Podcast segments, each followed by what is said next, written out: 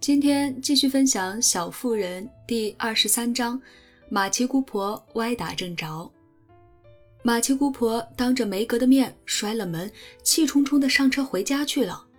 她这一走，似乎把梅格的勇气也抽走了。梅格独自在原地站了半天，不知是该哭还是该笑。他还没来得及想清楚，布鲁克先生就将他紧紧搂住，一口气说下去：“我忍不住听到了，梅格，谢谢你帮我说话，也谢谢马奇姑婆，她证明了你确实在乎我。直到他开口说你坏话，我才意识到这一点。”梅格开了口：“那我不用走开，可以开开心心的留下吧，对吧，亲爱的？”这又是一个言辞拒绝、庄严告退的好机会，但梅格根本没想那么做，反而柔声说：“对，约翰。”然后把脸埋在了布鲁克先生的马甲上。从此，他在乔的面前永远也抬不起头了。马奇姑婆离开一刻钟后，乔蹑手蹑脚地走下楼，在客厅门口站了一会儿，听见里面没动静。就笑着点了点头，满意的自言自语：“他已经按计划把他打发走了，这事儿总算搞定了。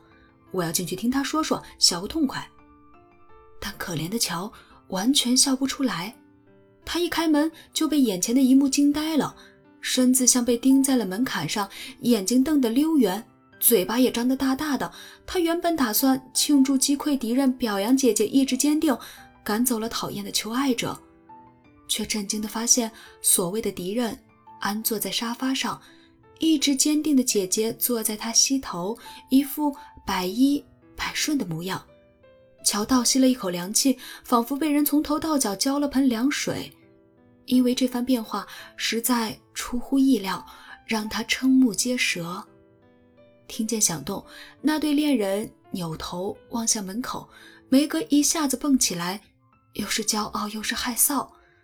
乔口中的那个男人则笑了起来，亲了亲大惊失色的乔，沉着镇定地说：“乔妹妹，祝贺我们吧。”这无疑是往乔的伤口上撒了把盐，简直是不能忍。他气得两手乱晃，一句话也没说，掉头冲了出去，噔噔噔跑上楼，闯进屋里，大喊大叫：“快下去看看呀！”约翰·布鲁克在做坏事，梅格还挺喜欢。两个病号都被吓了一跳。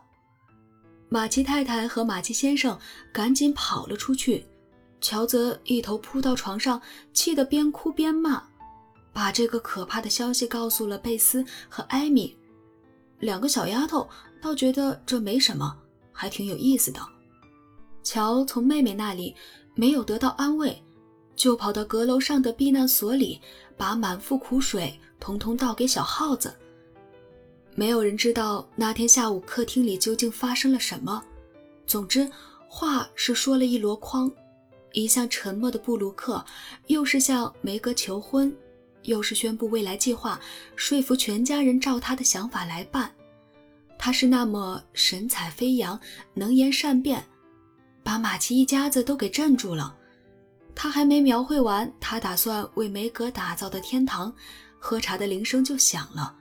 于是他骄傲地挽着梅格去用餐，两个人都是一脸幸福，连乔看了都不忍嫉妒，也不再郁闷了。艾米被约翰的一往情深和梅格的端庄娴雅深深打动，贝斯远远望着他俩微笑，马奇先生和马奇太太。则温柔地凝视着这对恋人，显得心满意足。难怪马奇姑婆说他俩是不懂人情世故的小屁孩儿。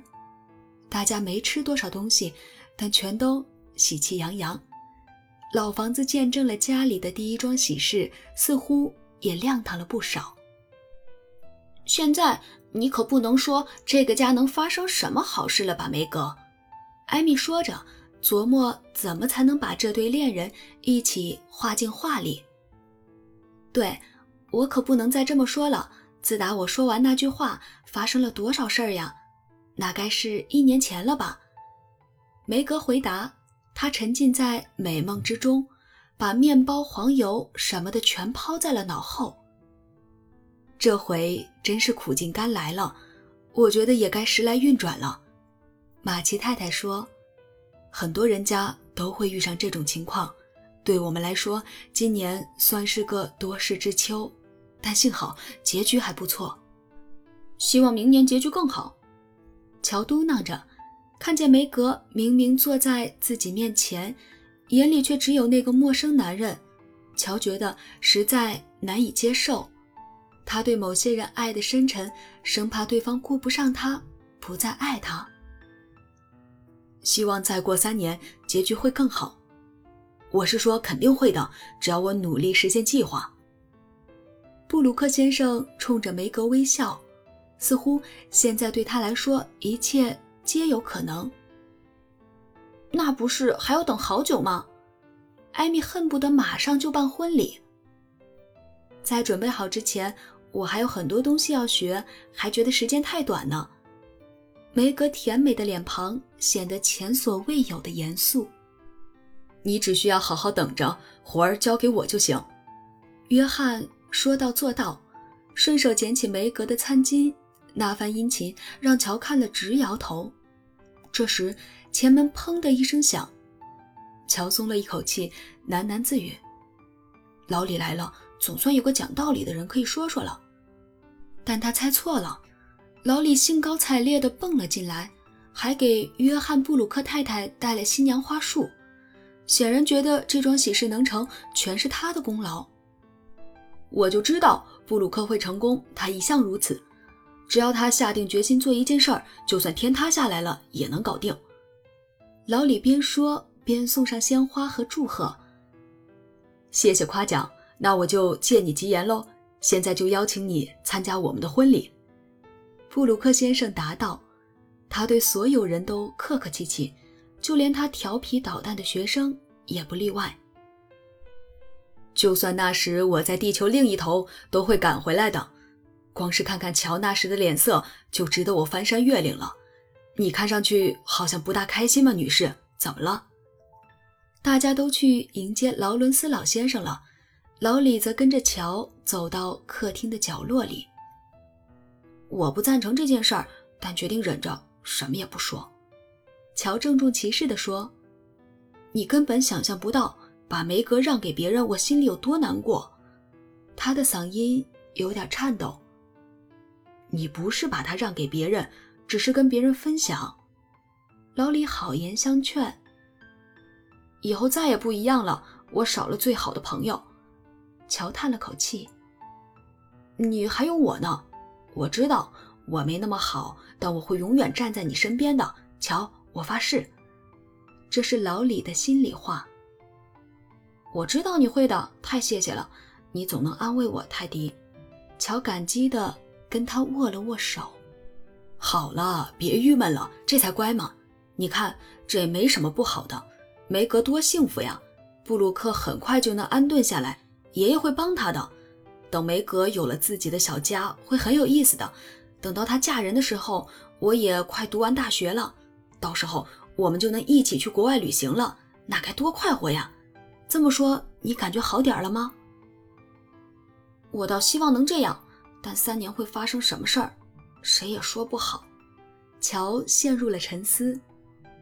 那倒是，但你不想知道以后会怎么样？我们倒是会在什么地方吗？反正我挺想的，老李说：“我倒不想，说不定会看到叫人伤心的事儿呢。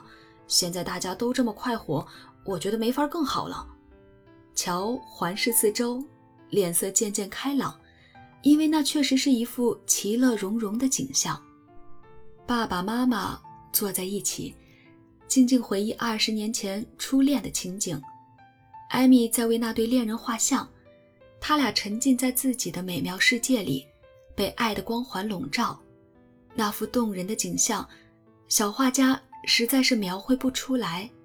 贝斯躺在沙发上，跟劳伦斯先生开心地聊天儿。老人握着他的小手，仿佛那只手有神奇的魔力，能将他引向他所走的平和之道。乔靠在他最爱的矮椅子上。若有所思地陷入了沉默，那是他最美的模样。老李趴在乔的椅背上，下巴贴近他的卷发，对着照出他俩的落地镜冲他点头，露出友好的微笑。关于梅格、乔、贝斯和艾米的故事就这样告一段落。大幕还会不会升起，就要看各位读者对《小妇人》这部家庭剧的第一幕意下如何了。